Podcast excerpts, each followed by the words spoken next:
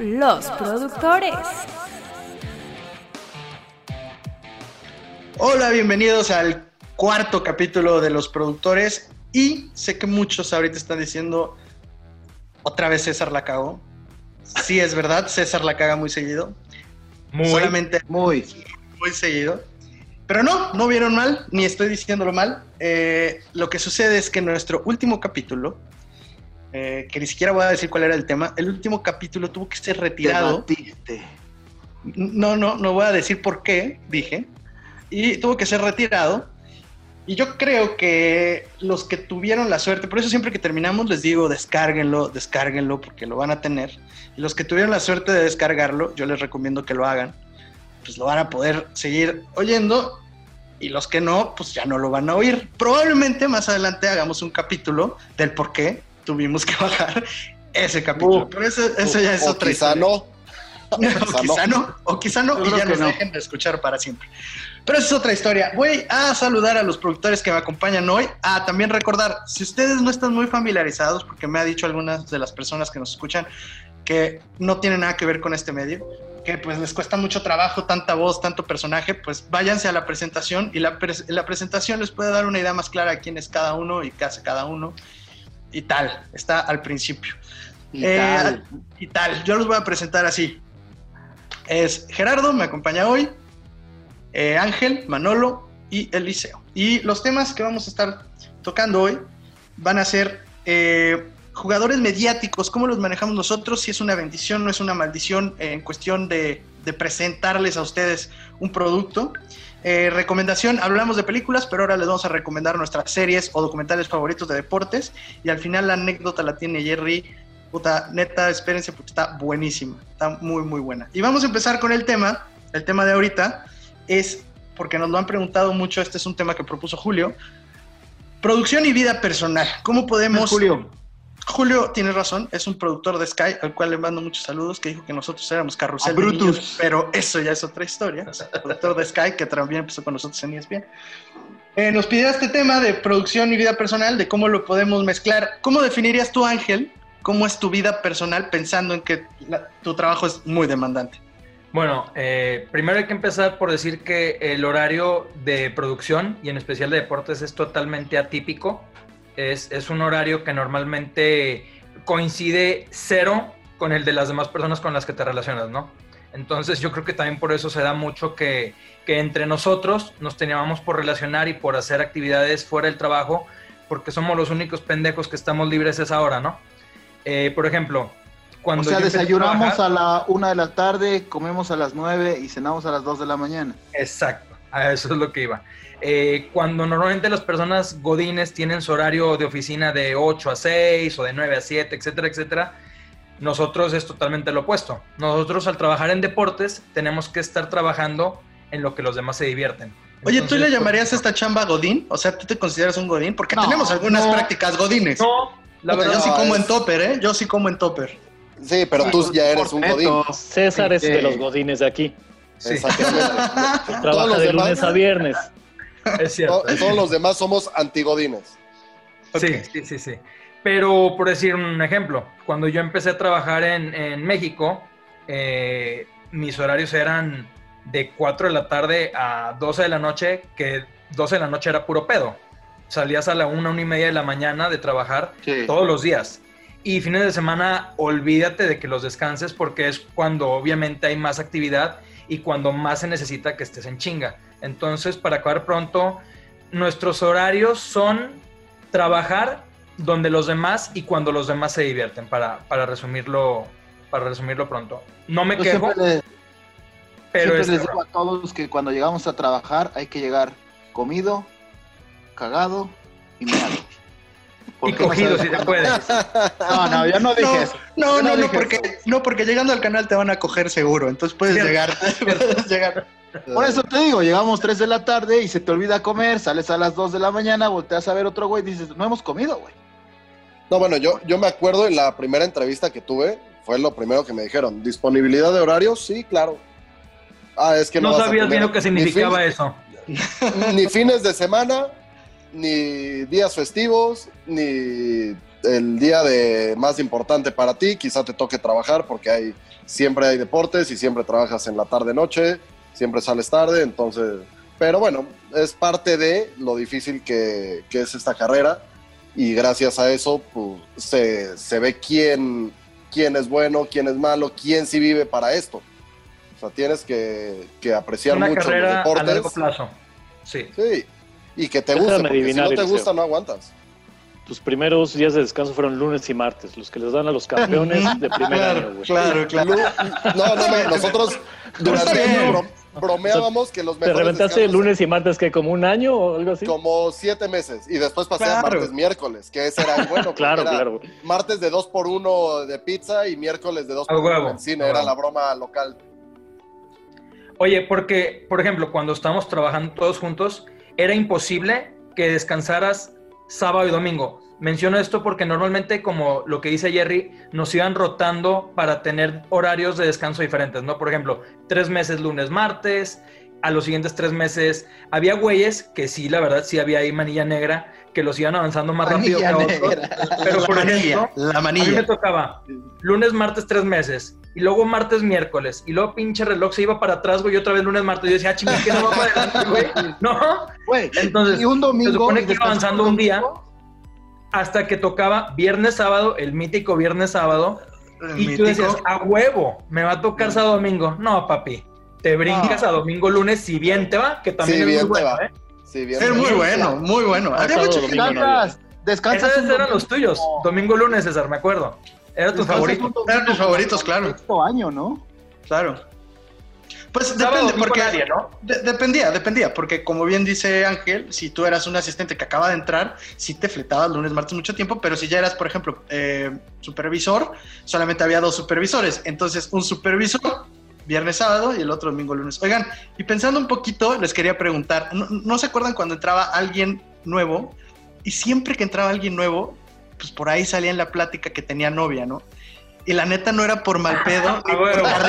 pero decirle, así, así, ¿tienes novia? Sí. Y lo primero que salía de mi boca era, uh, olvidando. Güey, se tu escuchaba el novia". eco de la jungla. Te doy, te doy Uh. tres, te doy tres meses para que terminen, ¿no? Esta relación ya valió.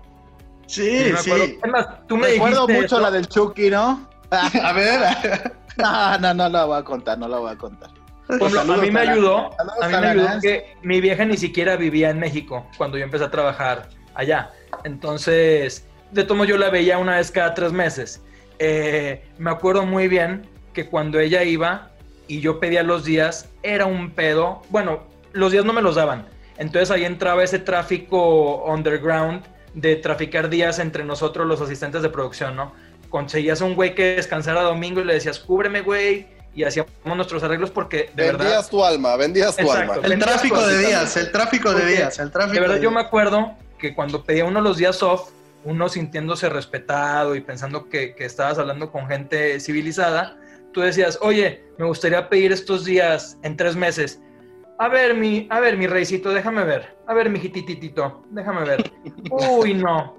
Hay liga mexicana, no. Y yo, pero hay como 83 PAs más. No, no, no. Y yo, bueno, el siguiente fin. Champions League no se puede. Bueno, el siguiente fin.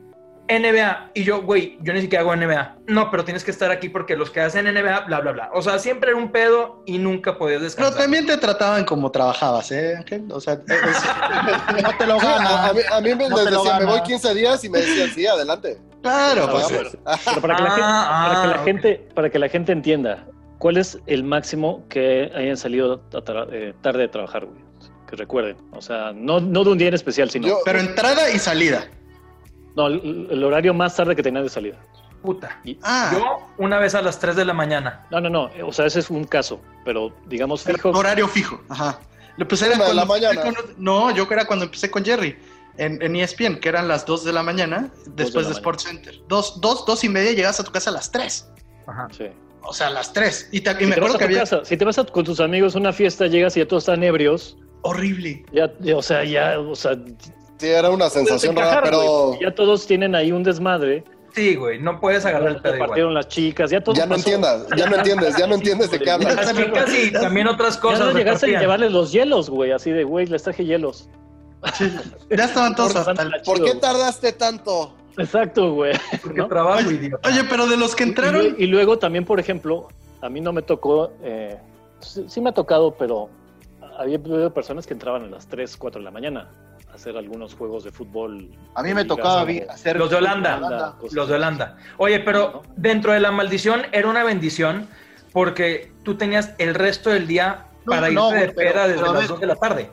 Pero a ver, llegabas Ah, a las no. 3 de la mañana, llegabas a las 3 de la mañana, hacías fútbol de 3 a 11 de la mañana y parecías un zombie todo el día. Sí, no, ya, ya, el Bueno, resto del día no todo- todo- llegabas a dormir a tu casa. A ver, Sí, llegabas ver, a dormir. ver, a ver, todos vamos a recordar, ya ven que los fines de semana evidentemente hay, hay mucho fútbol, entonces normalmente nuestros turnos que eran más en la tarde, siempre había uno que otro que pudiera ir en la mañana, que le chutaban eso sí, como ocho juegos para que saliera temprano, y era un puesto muy peleado.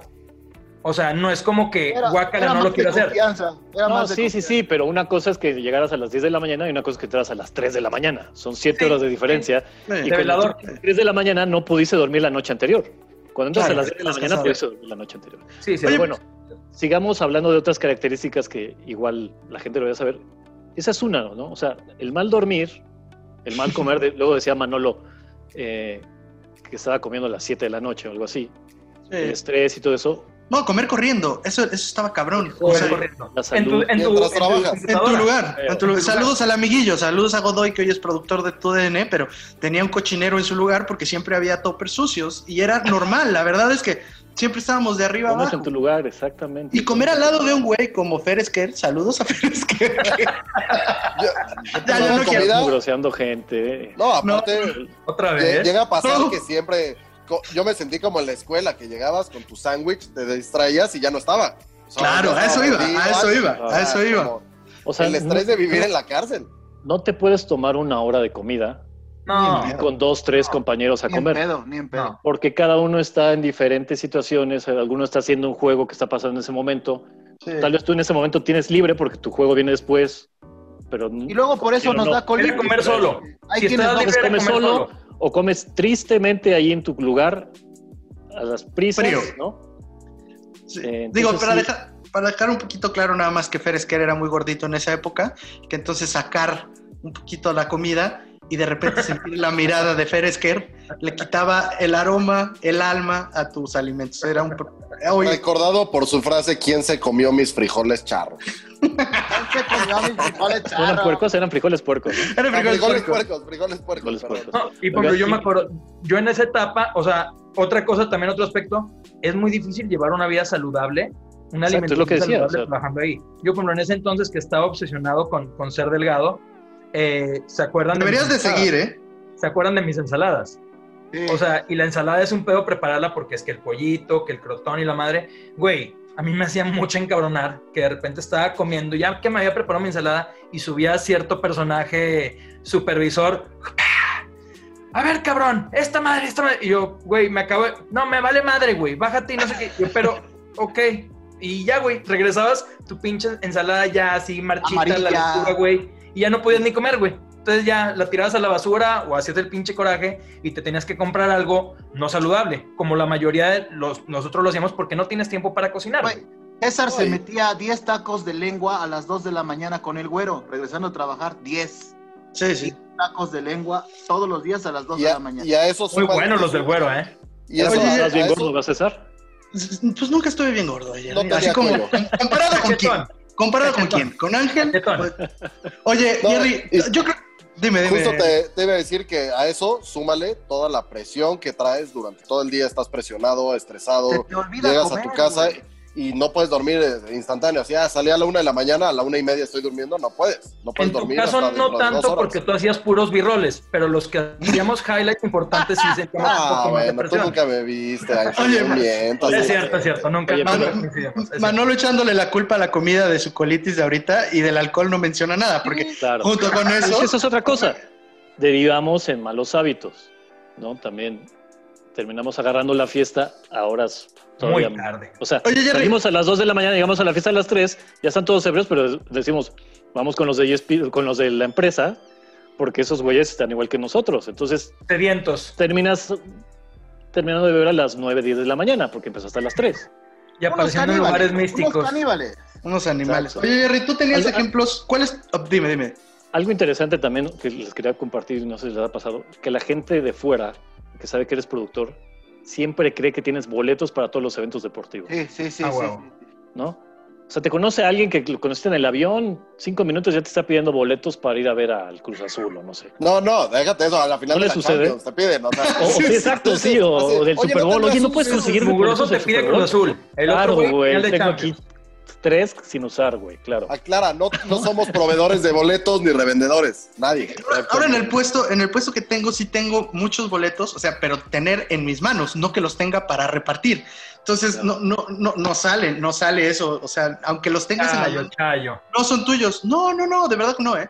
No son tuyos, son de, son de una empresa, no son tuyos. Claro. Entonces, brother, También la, gen- también la gente cree que en los viajes te la pasas, eh, pues, como fueras un viaje de placer, ¿no? O sea, que, que no vamos a mentir, los viajes son súper divertidos. Eh, cubrir un evento como un Super Bowl, una final de Champions, un Mundial, pues claro que es muy emocionante, ¿no? Por todo el aspecto deportivo, porque son cosas que amamos y que nos Pero gustan. es agotador. Pero es agotador, sí. La gente cree que igual, pues. Estás Tú como comiendo todo el productor estás día, celebrando al echando lado desmadre de y después vas y ves el juego y ya, A mí me pasó en Brasil, güey. En Brasil conocí la playa de Brasil hasta el día 13. Hasta el día 13 conocí la playa. Y eso porque le dije al chofer, Conoció el mar, nunca lo había ¿Te visto. ¿te puedes parar? Hasta el día 13 estando en Brasil conocí la playa. Oye, conociste la playa porque te mandaron a hacer un enlace allí, güey, ¿no? O sea, sí, sí. Oye, y hablando ahorita de viajes y todo eso, también era muy difícil obtener vacaciones y por largos periodos de tiempo, ¿no? O sea, por ejemplo, en su caso, ¿cuál fue el periodo que más se pudieron agarrar de vacaciones estando trabajando en, en televisión? ¿Qué es lo más que se han podido ir y desconectarse del trabajo? 20 días. La verga. 20, 20. días. 20 días, no más. 15. 15, 20 máximo. Siete días. siete días, ay, Manolo. Ay, Manolo. Porque además, o sea, es que en la realidad es que te dan 20 días y los repartes como tú quieras. Si tú vas utilizando durante el año, pues evidentemente te van a quedar 7 para agarrarte de corrido. ¿Cuándo nos que- daban 20 días? ¿En dónde? Oye, es, Ahora dices tú. Sí. Pues ahora. sí. Ah, porque antes, antes nos daban 5, güey. Era una Cinco semana al año. Yo les quería decir, ¿cuál es el ejemplo, Jerry, más hardcore que tienes que ejemplifica o que no ejemplifica, pero que te gustaría compartir el, el- el- el- el ser El productor? estilo y de vida de productor. Exactamente. Eh, recuerdo un compañero de donde antes yo trabajaba, no voy a decir su nombre, un tipo heroico, un tipo que le encanta trabajar, que se ponía la camiseta y nunca se la quitaba, creo. Ese día creo que sí se la quitó, o tal vez se la puso abajo de su smoking, no sé, como Superman. como Superman, porque el día que se casó fue a trabajar. No. Sí, sí, sí, sí. No. fue, produjo un partido de fútbol y de ahí salió así de ya silbatazo final, vámonos, roll out. Y se iba, y se iba Se salió corriendo ¿no? así a la, la- la boda, cabrón. Lo, lo estaba esperando a que fuera Rayando al una. Oye, Nah, pero pero eso ya les, ¿qué Ahora les que fue al revés. Esa ¿Por qué boda fue al revés. Normalmente está, está el novio esperando a la novia. Aquí la novia ya había llegado al altar y el novio así oye, pero aquí hay que aclarar. ¿Fue porque El no novio sí sufriendo porque el árbitro ese día agregó o fue cinco porque él minutos. quiso trabajar? ¿Por qué fue? Pues un poco de las dos. Un poco de las No, dos. Es que ya te- pudo haber decidido no trabajar, pero te digo que era un tipo Siempre heroico. es chido pues, hacerte el héroe, ¿eh? camiseta puesta. Ok. Sí, pero ah, bueno, a mí no me cae muy bien la gente que veo que se intenta ser el héroe. A mí. O sea, No, no hubiera pasado nada. Eso es seguramente. que yo llegué a ver, o sea, porque No, de acuerdo, de acuerdo, de o sea, acuerdo. Pero ese, seguro ese era un, debería estar dedicado a eso, nada más. era un partido de Alemania, güey. Un pinche. No era la digo, final ah, de la Champions, O, o de. Holanda, una cosa así. No era la final de la Champions. No Era pasa nada. Vitesse contra PSV. Sí, PSV Vitesse, no mejor. Bueno, hablando de eso, yo, yo conozco a alguien que se casó con el himno de la Champions. Así llega la psicosis Ah, yo también, ¿eh? de, de los Yo también. deportes. Eh, Yo también, yo también. Yo, yo, yo no voy- salieron muy bien, la creo. duda, ¿eh? yo me casé con el himno de la Champions. Yo fui. yo fui, yo fui. Ese va a ser otro. Tu boda va a ser otro capítulo. ese yo recuerdo uno- Excelente, ¿eh? Yo recuerdo un- una, una ocasión que en ESPN eh, los PAs eh, pues, trabajan en Navidad y Año Nuevo. Especifica que son los PAs. Los, Asistentes de los producción. asistentes de producción. O sea, todos estos muertos que nos estamos matando por poder eh, ascender y de repente El dejar- último eslabón. El último nos eslabón. separa del hombre y, Y del bueno. animal de carga. Sí, sí, sí, sí, sí. La cola del perro, ¿no? Cuando todavía, cuando todavía tienes el pulgar pegado. El último de la cadena evolutiva. Bueno, ese personaje que están describiendo estos muchachos, imagínense 12 de esos güeyes en un sitio muy pequeño, del tamaño probablemente de su sala, y todos Muy. compitiendo para poder ascender. Entonces, eso era lo que lo llama Jerry muy bien los Juegos del Hambre. Pero bueno, una de las cosas donde nos ponían más a competir era para ver quién se iba a quedar en Navidad a hacer el juego en la noche, que ahorita tuvo bien recordarme Eliseo, que es el Hawaiian Bowl, el 24 de diciembre, ¿no? Nadie Solamente de los 12, uno se tenía que quedar a hacer ese highlight, ese resumen, y nadie quería hacerlo. Entonces, ya estaba súper dicho que con el productor que nadie lo iba a hacer. Y lo que hacía el supervisor de todos esos simios que les acabamos de platicar, que yo soy uno de esos, al más nuevo, al más nuevo, le hacíamos una broma. Escribíamos 12 papelitos, el nombre de esa persona, en este caso le tocó a un muy buen compañero mío que es Dani, que es productor hoy de ESPN, y le pusimos su nombre, Dani. Cerramos el papelito, todos abren el papelito y todo el mundo ya sabía que cuando abriera iba a decir Dani y ¿No nadie iba a ser... No, to- todos, no, los todos decían- todos decían los Dani. Hawaiian Bowl. O Hawaiian Bowl, sí es cierto, Exacto. Hawaiian Bowl. Highlight decían, highlight, highlight. Todos los Sí. papelitos decían highlight. Entonces tú lo abrías. Tú lo te ibas abriendo y decías, ay, no me tocó, no me tocó, no me tocó. Y lo no me tiraba. tocó". Y lo tirabas, se lo comías. Hasta que llegó a Dani. Dani abre el papelito y ve que le toca highlight en 24. Tu carita, tu carita. Y su carita, sus ojos se le empezaron a inundar de lagrimitas. Y cuando le escurría una lágrima, dijo, no importa, yo me Esta noche quedo. no hay Navidad. No, pero lo, lo Esta peor, noche no habrá pavo. lo, lo peor es que es que había mucha maldad en eso, porque desde que veías cómo llegaban ese día, el que veías que venía más peinadito, más Más. Claro, claro, con claro, más ganas Más de celebrar la Navidad claro. y Claro. obviamente de los nuevos que no supiera esta dinámica, decías, no, pues le va a tocar a él. Ese va a ser bueno. Y poco a poco ibas secreteando, contando la dinámica a todos para que nadie fuera a equivocarse. Y sí, al final, muchos corazones rotos. Dani, Es Dani. que es Dani una lloró dos broma. veces. Dani lloró dos veces. Cuando le dije, cuando le salió el papel y cuando le dijimos que era una broma. No, y cuando no, a llorar, corría, volvió a llorar. cuando no corría el segmento del Super Bowl también, no lo vieron Ah, llorar en cabina. Sí, sí, creo que Dani lloró mucho. Es una gran broma, pero fuera de broma, el trabajar eh, en lo que hacemos puede terminar, como dijo César, noviazgos, amistades, relaciones familiares, tradiciones que tengas, porque, por ejemplo, es imposible, por ejemplo, yo juego boliche. Es imposible que yo me meta a una liga que en la que me pueda comprometer todo el año porque no sé cuándo putas voy a descansar, ¿no? Pues sí. Entonces, o los que Ay, juegan mira, fútbol, o, ajá, o César que, que cultiva sus propias plantas para uso personal, etcétera, etcétera. No se puede comprometer a su club de jardinería con sus demás amigos, porque güey, pues, A su habría comuna. días que no hubiera, podía, podría hacerlo, Claro. ¿no?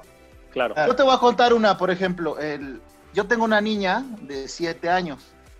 De esos siete años, recuerdo muy bien que solo he pasado el día del papá con ella dos. Cinco días del papá no he estado con ella. ¿Por qué? Porque entre junio y julio siempre hay un evento importante deportivo. Cada año. Y tienes que viajar. La Copa América, las Olimpiadas, el Mundial, siempre son junio y julio, ¿no? Entonces cae el papá, el día del papá ahí. Cinco de los siete años que ha tenido mi hija, ¿El día del Papa No o del día del Padre? el día del padre, el día del padre. ok. Aclara para Está la cabrón. gente que. Sí, sí, sí. Está cabrón, Bueno. está cabrón.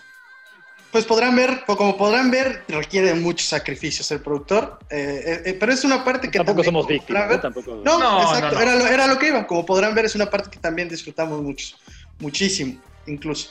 Y bueno, vamos a cambiar un poco de tema, o más bien completamente de tema. Y este es un tema que, que- que viene mucho por el Super Bowl, ¿no? Y, y que lo juega Tom Brady. Y el personaje que es Tom Brady. Platícanos un poquito, Jerry, de, cómo, de, un poquito el contexto de este tema y lo que queremos tocar. De si es algo muy bueno para nosotros como productores el hecho de tener estos personajes o no. Bueno, platicábamos, el, tema lo, lo planteamos así, jugadores mediáticos como una maldición o una bendición, ¿no? Eh, ¿Qué tanto nos afectan a nosotros a nuestra hora de tomar decisiones en producción? A cómo queremos mostrar nuestros contenidos, si tenemos que llevarlos para esa audiencia que igual está, como, como dice César, está esperando a los personajes como Brady o como LeBron o como Cristiano, Ronaldo, como Messi, ¿no? Que son personajes que hasta nuestras madres los conocen, ¿no? Aunque no sepan nada de deportes, o nuestras parejas igual saben quiénes son estos cabrones. Entonces, si eso nos ayuda a nosotros, pues nos perjudica. Vamos a empezar con, con Ángel, que es el hombre de las redes. Él cómo maneja esta, estas cuestiones. Mira, diste en el clavo con lo de redes, porque evidentemente, digo, igual que en televisión, pero en redes es inmediato el impacto que tú ves cuando alguien ve y consume tu contenido o cuando no lo ven. Entonces, hay muchas veces que cuando yo estoy seleccionando de qué quiero hablar el día, eh, hay un tema que tal vez no es tan importante, por ejemplo, el tema de Bradley Beal, que está buscando salir de, de Washington, que para mí es un tema importante, pero Bradley Beal, seamos sinceros, ¿a quién le importa, no? Entonces, si fuera LeBron, Yanis, tal vez ahora. Sí, muchas veces es más importante que LeBron se no tacos a que Bradley Bill se quiere cambiar de equipo. Entonces, de alguna manera, tú en tus títulos, que a veces pueden ser un poco, como le llaman acá, clickbait, eh, que estás tratando de, de, cazar y de conseguir el click para que la gente vea tu contenido, tienes que involucrar el nombre de LeBron en el caso de básquetbol, de Cristiano, de Messi en el caso de fútbol, y a veces sí te jode porque tú tienes una nota que crees que puede ser buenísima, una idea que crees que puede funcionar muy chingón, y la pones, la proyectas, la publicas, y güey, te vieron 15 mil personas nada más, cuando normalmente nos ven 50, 60 o hasta 100 mil dependiendo del tema. Eh, igual en televisión, yo me acuerdo cuando hacíamos highlights, eh, por ejemplo, te decían, güey, juega Lebron, tienes que meter a Lebron. Y el puto de Lebron, ese partido se le, se le ocurre hacer 14 puntos nada más, güey, puras canastas pedorras y de todo modo lo tienes que meter, güey. Cuando tenías un güey que se reventó la madre, hizo 40 puntos, pero pues se llama John Smith, ¿no? Entonces, en ese caso puede ser una maldición, porque es un lastre con el que cargas, porque tienes que mencionarlos a huevo. ¿Por qué? Porque la gente quiere saber cómo les fue, pero a la vez son unos imanes grandísimos y muchas veces también te facilitan tu trabajo sabiendo que te van a generar vistas, contenido y comentarios. Entonces es una balanza muy cabrona, pero, pero tienes que saber lidiar con ellos. ¿Ponen en riesgo la diversidad de los contenidos? Por ejemplo, la gente que hace loop. O sea, tenemos, los, tenemos los, equipos que todo el mundo espera que, que toquen.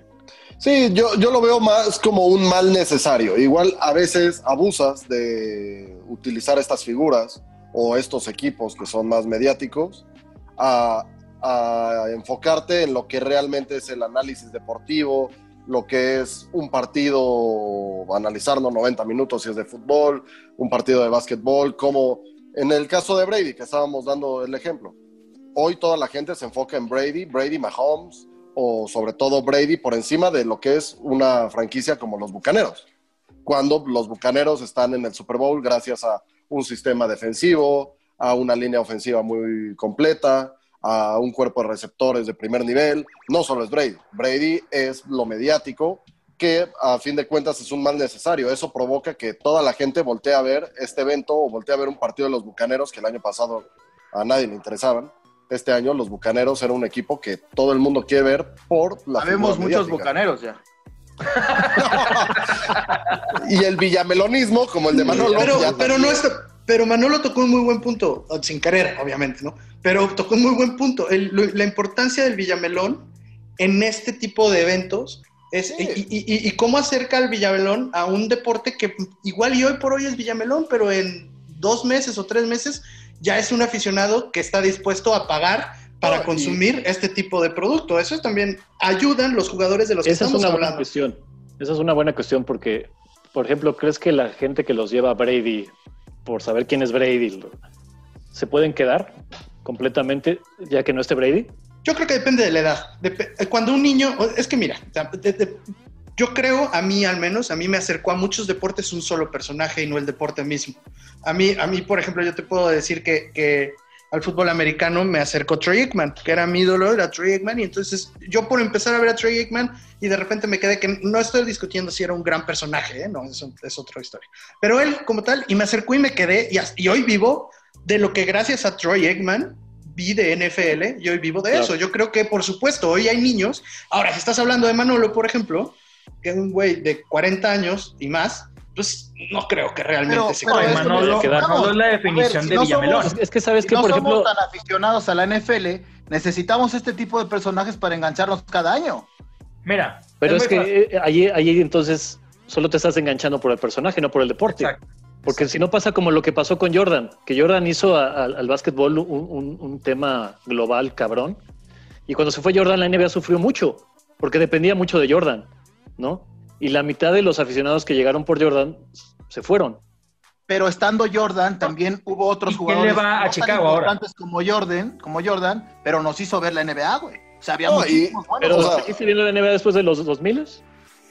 O sea, igual por el trabajo, pero... No tanto, no tanto como cuando estaba la generación de Jordan. No, pero, yo creo que a todos, así al principio, te, te puedes hacer villamelón de algún deporte, pero le vas agarrando el gusto y pasión y poco a poco, como lo que contaba César de Troy Ekman. A mí me pasó con el béisbol. Yo empecé a ver béisbol y veía la Serie Mundial de niño. Y llegó un personaje que se llamaba Pedro Martínez, que era un pitcher que era espectacular verlo. Y de ahí me enganché con el béisbol. Hasta la fecha no le voy ni a los Red Sox, pero es un deporte que me encanta verlo y sobre todo analizar las labores de por los pitchers. ejemplo- gracias a un personaje del cual pues yo me colgué y de ahí me, me empecé Mira, no hay mejor ejemplo. Ejemplo, yo les pongo un ejemplo. ¿Se acuerdan de los Galácticos?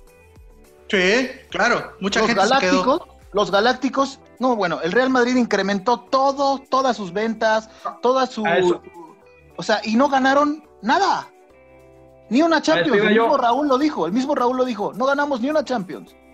Un ejemplo clarísimo y totalmente al día de lo que es eh, el impacto de una figura mediática es ahora que salió el contrato de Messi multimillonario, que le están pegando con todo de que llevó a la ruina al Barcelona, lo que cobra. Güey, seamos realistas y perdón Eliseo, pero antes de Messi el Barcelona era uno y después de Messi el Barcelona es otro. No, O sea, bueno, yo pero a fin de del cuentas Barcelona- el Barcelona sí es un pero, club. pero, pero esa es una discusión de, de- de- de- creo que diferente a la que estábamos No, tocando. A lo que voy es, estas figuras, sin Messi y sin lo mediático que es Messi, lo que ha influido en el fútbol y en la mercadotecnia, el Barcelona no sería lo que es. No, y los bueno. contenidos que de nosotros no estarían tan enfocados en el Barcelona si no existiera Messi. yo- No, es que yo más bien- es más grande Antes, que la del antes- Barça. antes de, antes de Messi existió un Ronaldinho que también Sí, era muy sí. mediático a nivel mundial y Ronaldo el fenómeno y Romario No lo sé, Rick. No lo sé, Rick. No, es que por eso te decía que estabas hablando de dos cosas diferentes. Lo que ha ganado el Barcelona con Messi y el, y el personaje como tal. Yo creo que lo que estamos hablando todos es extraño, pero coincidimos. Nosotros alimentamos al personaje porque nosotros lo glorificamos dedicándole horas y horas y horas al hablar Pero a del veces a la mala. deportivo. A veces a la mala, pero le dedicamos y, sabe- Te voy a y dar otro tal ejemplo. vez inconscientemente hablamos tanto de él porque lo necesitamos. Te voy a dar porque otro necesitamos de nuevos héroes, porque necesitamos de nueva gente que vea Sí, este claro, deporte el deporte se rige por, Te voy a dar por otro figuras ejemplo. y por héroes y por y Necesitamos aspiracional, balance totalmente. también, ¿no? ¿Te acuerdas de Cristiano? Exacto. ¿Te acuerdas de Cristiano el día que salieron campeones? El Real Madrid salió campeón de Champions y Cristiano dijo lo que dijo Hizo su dos minutos después de levantar la copa. Sí, ¿Qué sí. hicimos todos? ¿Qué hicimos todos? Hablar de más bola hablando de Cristiano que al campeonato del Madrid. Sí, eso Es increíble. mal, claro. Lo opacó, ¿sí? Sí. Ese, es, ese es el lado negativo, de Negativo. la figura, el lado negativo que muchas veces va a opacar lo deportivo y terminas hablando más de, de la persona que del equipo o del entorno. Eso es lo negativo. Como, como- como dice Manolo, o sea, ahí lo que debíamos haber hecho como medios es vete al diablo, güey. O sea, pinche ególatra, ¿no? Llorón. Eh, yo no estoy de acuerdo ¿no? contigo. O sea, sí, pero no darle tanta importancia. No era más importante que esos güey, a que esos güeyes hayan levantado la Champions. Es que tú y yo siempre hemos tenido esa discusión de qué es más importante, lo que tú consideras o lo que, lo que vende. Eso siempre lo hemos, yo para mí, si, ven, si, si vende Tú más el berrinche de Ronaldo, Ponte- yo, yo- acuérdate, yo- acuérdate del lugar, ponte en el lugar, en la Champions, Jerry lo sabe más que nadie, en la Champions termina el partido y están 20 medios con todos los derechos entrevistando jugadores. Entonces de repente salta la, la declaración de Ronaldo y todo mundo, en lugar de estar queriendo tomar los festejos, Sergio Ramos toreando, o sea, Enfócame a todo Cristiano. el mundo, ¿dónde dijo eso? ¿Qué canal dijo eso? Trae- rastréala. Y todo el mundo se volvió loco para tener la declaración en sus pantallas lo más rápido posible. Y el seguimiento de es que era una Cristiano noticia post celebración. Bueno, muchachos, concluyan. ¿Es una bendición o una maldición, Maldición, este tipo maldición. de personajes? Es Bendición. un mal necesario. Como dijo Eliseo, Yo es me un quedo mal con, con esa, con esa definición. O sea, los necesitamos, pero a la vez necesitamos balance. Necesitamos también darle fortaleza al deporte también. Como dice el ejemplo de Ángel también era bueno. Hay güeyes como Bradley Bill, güey. ¿no? Están en mercados pequeños, son superjugadores, tenemos que también darle enfoque también a otros jugadores, no solo a las superestrellas. Yo me quedo con la palabra de Jerry de balance. O sea, digo, todo el equilibrio en la vida en general creo que es bueno, pero también es lo más difícil de encontrar. Y, y, y, pues sí, lo intentamos. Créanme, los productores lo que buscan siempre es el balance.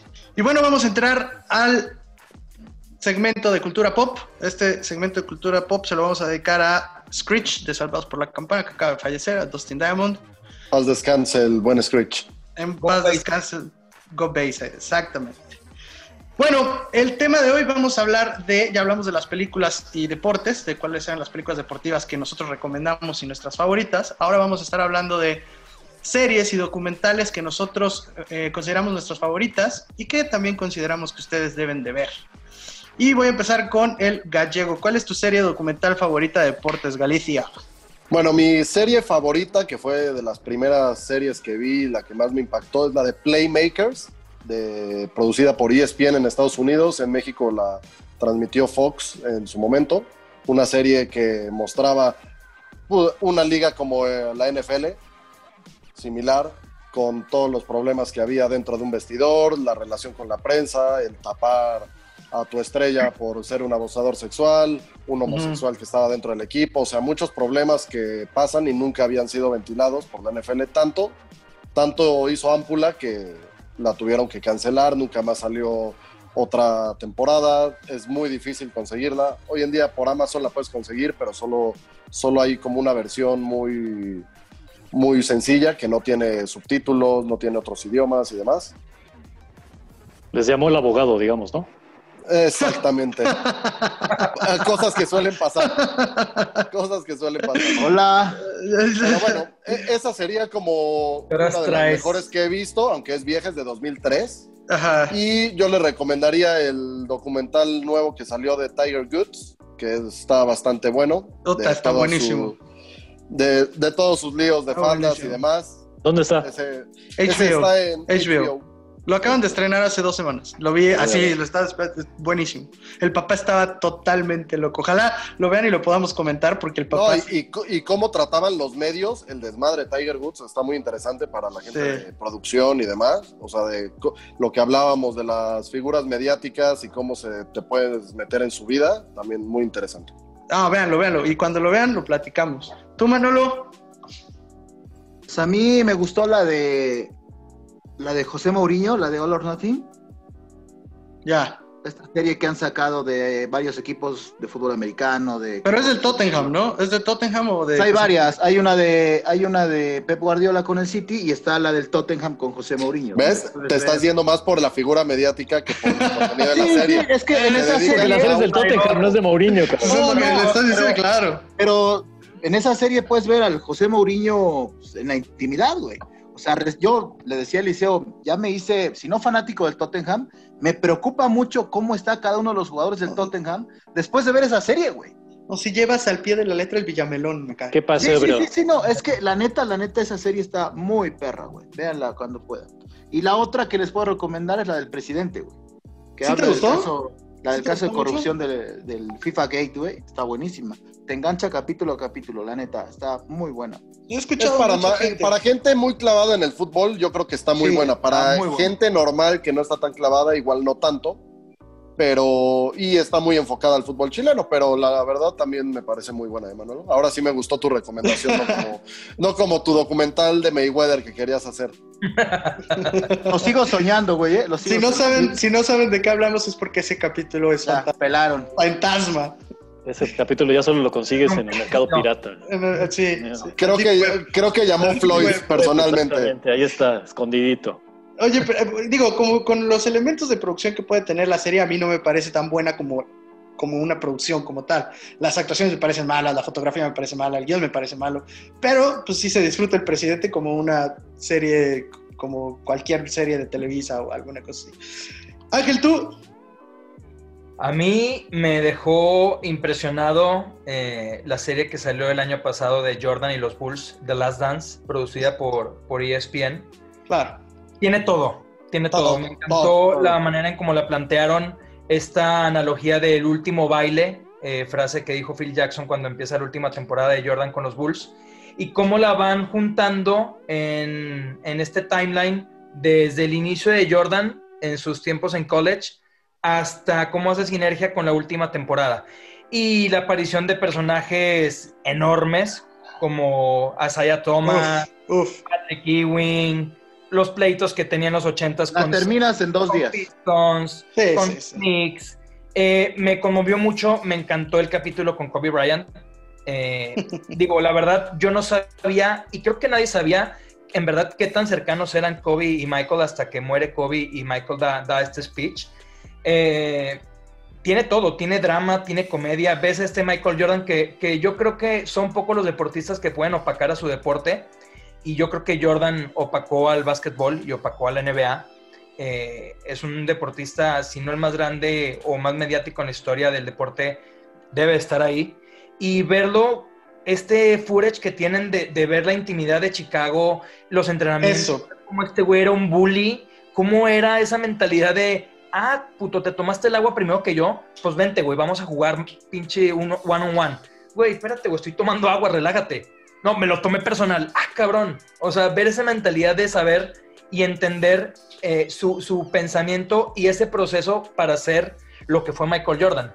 Y además también, obviamente, hay grandes personajes como Phil Jackson, Dennis Rodman, Scottie Pippen. Entonces creo que le dan un tratamiento, obviamente tiene, tiene un tratamiento para, para engrandecer la, la figura de Jordan, pero creo que la figura de Jordan es grande por sí misma. Entonces, si no lo han visto, eh, váyanse, no, no es cierto. Si no lo han visto, véanlo por favor.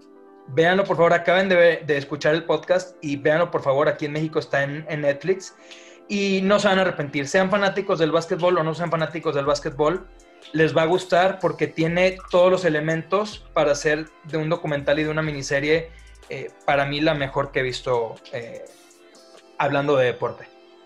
Y esa, esa, es, esa es tu favorita y la que recomiendas. Esa es mi favorita y también recomiendo esa. No, también, además de recomendar esa, eh, fíjate, trato de no decirlo mucho porque siento que es como un pecadillo que tengo. A Pecadillo, amiguillo. eh, las series, el cine, eh, la buena televisión. Y esta serie, a pesar de que siento que no está tan bien hecha, me, me mamó mucho. Eh, Club de Cuervos, me gusta mucho Club de Cuervos. La Tiene verdad, muchos errores de Güey, La continuidad. edición, la edición de Sí, Club sí, de. Cuervos es terrible, no. Pero es muy güey. Ni Manolo con. Cuantel. No, no, no, no, no, no, no. Manolo con Cuantelas y esas porquerías. Ah, pero sí es entretenida. Es lo... Es muy, Muy, entretenida. muy. Hay dos, tres actores que están ahí por evidentemente eh, factores fuera del talento que, que lo notas, güey. O sea, estás viendo al Sopitas y dices, no seas mamón, güey. Sí, sí, no, sí, o sea, sí. este güey actúa lo que yo puedo hacer una cirugía a corazón abierto. No, jodas. bueno, Igual, igual, cuando ¿eh? narran de espaldas, narran de espaldas los partidos. El Sí, partido sí, está sí. atrás y ellos están narrando viendo la el cámara. O sea, ellos narrando. así. Así, así. Está esta comediante que no es comediante porque no da risa, esta niño de Rivera, que yo la conocí por, por la serie y después me dijeron, güey, es súper famosa, es blogger y comediante y influencer y estas pendejadas y dije, wow, pues de comediante no tiene nada. Pero la serie es muy buena, güey. La verdad, el personaje de Chava es muy, muy bueno, güey. Eh, y la historia... Sí, sí, sí. Le pegó, Sí le pegó. está- a mí mis fuentes me dijeron que esta serie está un poco basada en un güey, de hecho es de Torreón, eh, un güey que era presidente de León.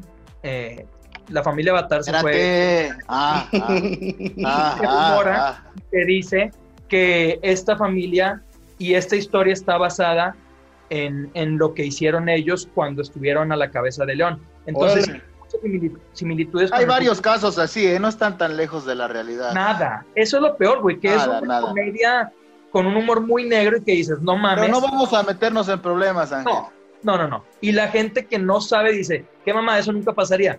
Los que estamos un poco más metidos sabemos que pasan cosas así y más culeras. ¿Por qué Pero se la recomiendo, es muy entretenida, pueden desconectar su cerebro, no tienen que pensar, siéntense a tragar lo que quieran, a tomar lo que quieran y la van a disfrutar. Y Oye. si no vuelven a ver a Ángel, ya saben por qué fue. No.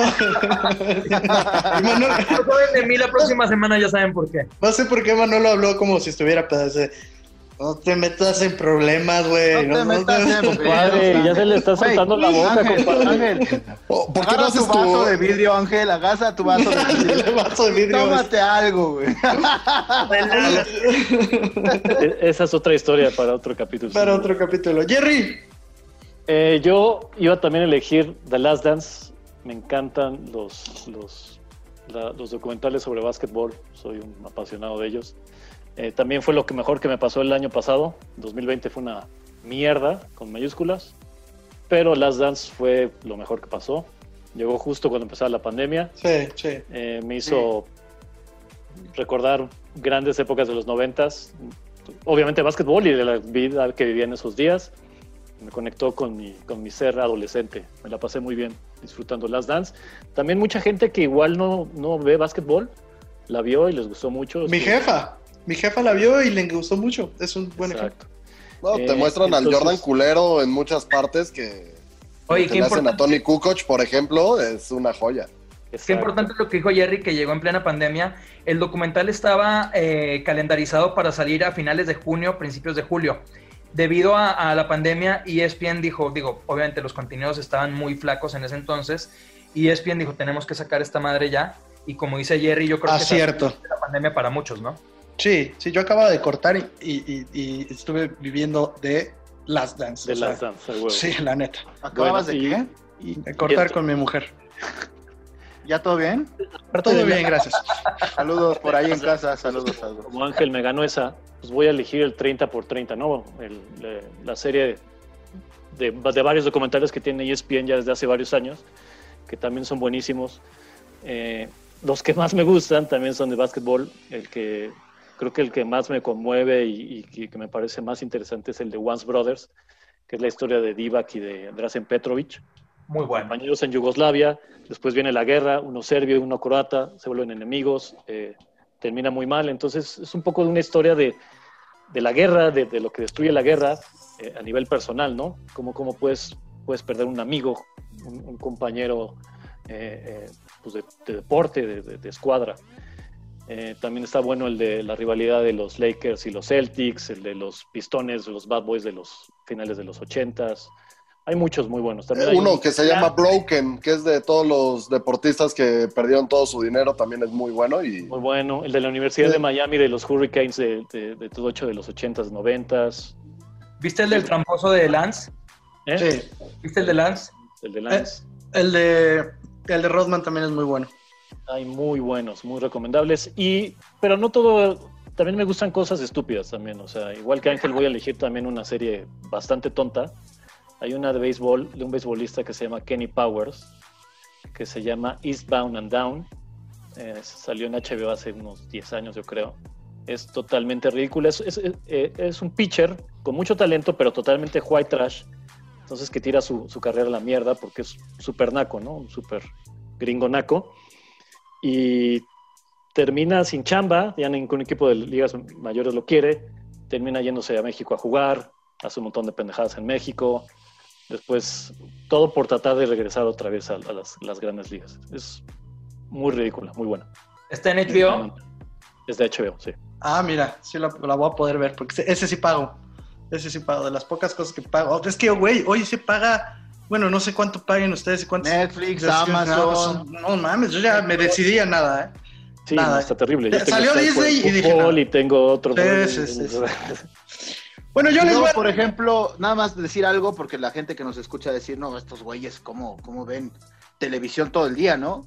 Pero a mí yo recuerdo una anécdota de una persona muy importante, muy importante, eh, quizás el jefe de una de las televisoras más importantes de México, que en una vez en una junta le dijo a sus empleados, oigan, ¿tú qué hiciste ayer? ¿Tú qué hiciste el fin de semana? ¿Cómo les fue? Ya sabes, cada empleado va diciendo, no, pues yo estuve trabajando, jefe. No, pues yo estuve haciendo los documentos, yo estuve haciendo lo otro. Y les dijo, oigan, ¿y a qué hora ven televisión? Si a esto se dedican, ¿por qué no ven televisión? Y todos se quedaron así como, órale, sí es cierto, si trabajamos en la tele, tenemos que ver tele y no solo deportes, ¿no? Cualquier tipo de canales, películas, pues de esto vivimos y de esto disfrutamos. Sí, es importante. Es, es- es muy importante. O sea, a mí también. O sea, estoy de acuerdo con ese jefe, que no sé quién es, pero no voy a preguntar. ya- ya- no ya lo vamos a decir Y no lo para vamos a- evitar problemas. No vaya a ser el diablo. Bueno, yo les voy a platicar de. Son tres los. Mi documental favorito, el primero que vi de deportes que, que, que realmente sí me. Puta, me voló la cabeza fue el de los dos Escobar. Este. De. de del Mundial del 94 y de cómo. pues había el jugador Escobar de Colombia y Pablo Escobar, que era pues el narcotraficante más analogía, importante. eh. ¿Perdón? Qué mala analogía dijiste. ¿Por qué? Dije- diciendo, me voló la cabeza ese documental. Güey, jamás llegó mi mente a ese. Qué, qué- qué sórdido eres, pinche. Qué mala persona soy. sí, sí, no mames, pinche no, no, Ángel, no, güey. no. Bueno, el caso es que es muy bueno porque no nada más te pinta la historia del, narco como tal, sino la de la selección, la presión, cómo se metió el narco a, a ese país también a dirigir el fútbol con Cali y Medellín. Era una locura, el clásico, un narco era dueño de uno, un narco era dueño del otro. Además continúa la historia con el hijo y la familia de Escobar, que pues sí, siguen vivos. Y el hijo de Escobar este, tiene que ir pidiendo disculpas a mucha gente en el mundo, digo, está escondido, pero aprovecha momentos para, para pedir disculpas y habla con familiares de personas que Pablo Escobar trató mal. Y entonces esa mezcla eh, eh, de violencia real con violencia dentro del fútbol y el deporte y el narco me encantó. No sé dónde la puedan encontrar, búsquenla, la verdad no sé dónde, dónde, dónde ¿Cómo se llama? los dos Escobar. Los dos Escobar. Tienen muy buen footage, tiene también muy buena historia. Y, los realities, a mí los documentales me gustan mucho. Y hablando de realities, el otro que tuve a bien a descubrir igual en la pandemia y me los aventé todos fue Last Chance You, que es eh, un reality show de esta como tercera división de college, de fútbol americano de college. Le dan seguimiento a equipos pequeños, pero sobre todo le dan seguimiento a jugadores de esos equipos pequeños que buscan dar el salto para entrar a, la NCAA y, y jugar con los grandes. Y entonces ese reality está muy bueno porque pues ves gente de extractos muy diferentes que solamente juegan fútbol, que además se tienen que meter a la escuela para poder llegar y cómo la universidad les es una oportunidad enorme para cambiarle la vida a ellos y a sus familias. También está muy buena. Tiene tres temporadas, tres equipos diferentes. Muy buena. Last Chance You. A veces es muy gringa, a veces es, es muy de la cultura gringa. A mí me encantó. Eh, búsquenla, está en Netflix. Y la otra es en La mente de Aaron, de Aaron Hernández. Esa que también un poco sórdido, me gusta un poco lo oscuro. Y La Muy mente buena. de Aaron Hernández. Está buena, está el buena. documental de Aaron Hernández y de cómo puedes perderlo todo con unas muy malas amistades. Pero yo sobre todo esas dos, la de los dos Escobar, las Chances y, y eso. Dime, Jerry. Esa de Aaron Hernández me gustó también, aunque creo que la premisa es mala porque no te metes en la mente de ese güey, no, no llegamos a nada. Nunca Sí. te resuelven No, no. ¿Qué diablos hizo todo trataron mal o lo Nunca te titularon mal? resuelven, nunca entiendes. Nunca. Ahora, yo no ¿sabes creo que quieras faltó? meterte a su mente. No. Asumo ¿Saben cuál nos del- faltó? Sobre todo Manolo, que me extrañó que no lo haya dicho. El informe Robinson era uno de ¡Oh, los qué reportajes joya, de tele. ¡Qué de la- Pero. Sí, sí, sí. No, qué No, joya. el, de, el de fue España de- es. No, y, y tienen de todo tipo. Yo llegué a verme uno de ajedrez de Karpov contra Kasparov, que dije Sí. yo, pues, no es ni deporte. Y la Algún día vamos a invitar al productor de ese programa para que nos cuente unas anécdotas de. El conductor es inglés. ¿Cómo se llama ese güey? ¿Sabes? Se llamaba Michael Robinson. Ah, claro, acaba de Paz morir. descansa también. Hace como eso, un año, dos años. Al productor de ese programa lo vamos a invitar un día, van a ver. Ole, bueno, pues ojalá, Manuel. Y bueno, con eso, ¿alguien tiene algo más que añadir de las series? Nada, perfecto, así me gusta, porque ya vamos largos de por sí. Si llegaron hasta aquí, muchas gracias. Y es tiempo de La mi anécdota. parte favorita, la anécdota. Y esta vez le toca a Jerry. Mójese, juegue. Venga, Hágala. pues hoy vamos a platicar de qué sucede cuando trabajamos en un negocio donde hay que hacer las cosas exactas, ¿no? No te puedes equivocar en los nombres. Por una letra puedes valer madres o puedes terminar un destino a miles de kilómetros de donde querías ir. También. Y es- eso trata de la historia del día de hoy. Teníamos, teníamos una, una nueva asistente ahí en la, en la empresa donde trabajo. ¿Cómo se llama, Jerry? ¿Cómo se llama? No, no voy a decir. Voy a proteger su y identidad. Manolo se asusta. nombres. Manolo se asusta. Manolo, no, no, no, No, diga, no, no, no, diga. Digamos que esta chica llegó a esa área y le encargaron responsabilidades que no tenía experiencia previa.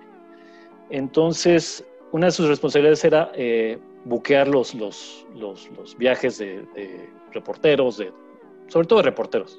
Perdón que te interrumpa tantito, solo para darle una idea a la gente de quién es. Esta chica quería entrar primero de reportera y mientras trabajaba en el canal me dijo que su sueño era ser actriz y cantante y entonces mandaba sus demos así. Eh, Creo que no estaba en el lugar muy correcto. No estaba en el lugar correcto, exactamente. Ella quiso entrar de reportera, le dijeron, mira, no hay ahorita, pero toma esta posición y después te damos una reportera. Entonces en esa posición, digamos que tenía que hacer el trabajo sucio de los reporteros, que era hacerle sus viajes, sus, sus boletos de avión, sus hoteles, este. Agendas, etcétera, etcétera. Pero tam- creo que tampoco tenía mucha experiencia en geografía porque, por ejemplo, este, un día solicitó un, un- un- un- un vuelo para mandar a un reportero a Bándaro para una pretemporada de fútbol mexicano. O sea, no, A Manolo, conoce más por allá, pero según yo no hay aeropuerto en Avándaro. No, no, no. ni no, no. helipuerto ni nada. De la, de la Ciudad de México a Bándaro te haces 45 minutos. O sea, si quieres tomar un helicóptero, Tardas ya, más ya en te documentar tu maleta Entonces, ahí ya era como una, este, ¿cómo se llama? Un warning sign, ¿cómo, cómo podríamos llamarlo? Un, Sí, una alerta, una alerta, una una alerta. alerta, una alerta de que algo estaba mal, que tal vez esta chica no tenía que hacerse responsable de ese tipo de cosas, pero siguió con esas responsabilidades. Entonces venían las 500 de Daytona en este evento de, de carreras y mandaron a un, a un reportero este, para cubrirlas. Y haz de cuenta la carrera. Aparte, muy emocionado él, ¿no? Sí, puta. Era de sus primeros. Estaba muy emocionado porque era de sus primeros viajes internacionales, o sea, no, no sé, lo mandaban a Bándaro, a, a, a Puebla, de pronto, pues, guay, güey, A Pachuca, a. Puebla. No. claro, vamos, ¿no? Adelante. Y me acuerdo que hasta me, me dijo bien, bien feliz, dijo, güey, está bien chingón porque más me van a mandar un día antes, entonces voy a tener todo un día libre allá. El güey ya se estaba saboreando su viaje. Sí, sí, sí. sí. Y entonces, Y Daytona es un buen destino. es un buen destino, ¿no? Y O es sea, un muy buen evento, güey. es un muy buen evento, o sea. Entonces este, este chico y su camarógrafo viajan. eh, nosotros estábamos esperando que ya nos avisaran que habían llegado para ver si nos podían hacer algún enlace. Hizo que no teníamos, también nos estábamos mordiendo en las uñas por meter un enlace de Daytona a dos días antes de la carrera. La verdad no, no iba a ser una nota así a cuatro ni nada muy importante en el show, pero queríamos saber si ya habían llegado, ¿no? Y entonces nos avisan de, señores, estamos en otro destino. ¿Cómo que no es en Daytona? No, estamos en Dayton, Ohio. Ohio. Ellos, en, ellos en Bermudas y pinche frío. Sí, sí, sí, sí, es que imagínate los Exactamente. Imagínate saliendo del aeropuerto. Madres. saliendo del avión así, ya llegamos, estamos listos. Literal, el reportero a mí me dijo que estaba en Bermudas, esperando salir en Florida. Con su piña colada. Voy a Doc con el clima de Florida. Y de pronto se paran y bajan y ven un pinche pueblote ahí. Y así de, güey, ¿qué es esto? ¿Dónde están las Que además el no? aeropuerto de Dayton es una mierda. Ahora, Chiquita, Claro. chiquita. no nada más esta chica tiene pedos. No nada más esta chica, tampoco le carguemos la mano. No, no, el no, reportero y el reportero, cámara, claro. a ver, desde que ves vuelo a Dayton, Ohio, te tiene que brincar. O sea, No, no, no. O sea, no decía Ohio, solo decía Dayton. Pero Dayton. sí debiste haber preguntado, oye, como que le falta una letra. Se aquí, comió ¿no? una letra del boleto. Dayton OH. No, y además, sí, ¿O por qué oye, está claro. perdida esa letra? ¿No? Claro. Algo. Claro. sí, sí, la verdad que los, los tres. Pero como dice César, hay varios errores. Desde la noche anterior, cuando te duermes, revisar los boletos, ya tienes la maleta, llegas al Es aeropuerto. una conjunción de cagues ahí. Dale una revisada, güey. Una revisada nomás, güey, ¿no? Su- Suele pasar, ¿eh? Güey, Tengo- sentado. Sentado Tengo en el avión. amigos Oye, haciendo alusión al, al capítulo perdido, cuando yo dije veces los talentos no leen. repente ¿vas a llorar? Nunca faltó, nunca faltó el pelafustán indignado. Eh, hay, que, hay, que, hay que leer, güey. Si vas a volar a algún lado, que tienes que ver a dónde vas a volar. O sea, es 80% culpa de la chica, pero, güey, también el encargado, el reportero. Claro, claro, claro, claro. Ahí, se- ahí se juntó. ¿A dónde vas a viajar, güey? Ahí se juntó la ignorancia de, de- de varias partes. Empezó Sí. con ella y el reportero también, o sea, digamos, Dayton no es una ciudad que pues, muy popular, No. no se conoce, pero sí debió haber resaltado un poco. Estás Rápido. a 30 minutos, pero es una ciudad muy pequeña. Después, ¿cómo le hizo para llegar a Daytona? No, pues le compraron otro vuelo. el avión y Claro. llegó justo a la carrera, o sea, su perdió día su día de extra playa. lo, se lo perdió en un aeropuerto. Pero Oye, algo, algo iba a comentar el liceo de unos amigos. Ah, justo que llega a pasar más allá del deporte, tengo un par de amigos que sacaron un vuelo a Playa del Carmen cuando no hay aeropuerto y llegaron a Ciudad del Carmen a los pozos petroleros a, a las playas de azul turquesa. no. amigos gallegos. Uy, Jerry, cuidado. Cuidado, no, Jerry. no, no, no, no, no, no. Cuidado, estoy son- preguntando, aguas, son aguas. Son amigos sensibles. Hoy la comunidad va a estar muy enojada. Aguas, contigo, aguas, No aguas. solo por esto. No, no lo vayan a bajar. Te mando un abrazo a la comunidad gallega. a todos los Ah, No, e- ese fue mi amigo Barracuda. si algún- Ah, Ahora Barracuda. aprovechen estos Barracuda. podcasts lo que duren porque quién sabe cuántos días duren. Oye, te cuento- te muebles, ¿eh? aprovecho este de ocupamos muchos muebles. Aprovecho este momento pa- de, de- de- de viajes mal y de decir que leamos, porque también hubo un productor que ya hemos hablado de él, que nos tocó que nos mandaran a Tennessee, y ninguno de los dos vio que el vuelo y la cobertura terminaba dos días después, no, dos días antes de que nos regresaban. O sea, ya había terminado la cobertura, llegamos al aeropuerto literal los dos. Yo entré primero y pongo mi boleto así, ¿no? Y la señorita, joven, pero su vuelo sale en dos días. Yo, no mames, ¿cómo no lo revisé, coño? Y el güey de atrás, que es este productor, que es el Malvar, es productor, era productor de ESPN, empieza, "Ja, Jubilado, ja, ja, jubilado. eres un pendejazo, pinche imbécil, no revisas, tarado. Da su boleto, la señorita le dice, joven, el suyo también. Eh, John Sutcliffe en ese momento sí pudo salir, nos dijo, ay, pobres muchachos, se quedan aquí, nos prestó una lana a cada uno para quedarnos dos días. Fueron dos días muy divertidos, pero sí, hay que leer. Hay que leer. Y bueno, con esas anécdotas, muy buena Jerry, ¿eh? Te ponemos, Muy te buena. ponemos 10. Buena, buena, Muy buena. Te ponemos 10, te ponemos 10. Con eso nos despedimos. Gracias a todos los que nos escuchan. Eh, ya saben, el episodio fantasma. Y pues nada, síganos escuchando, descarguen. Y nada, platíquenos qué les parece, los que nos conocen y los que no, pues no. Abrazo.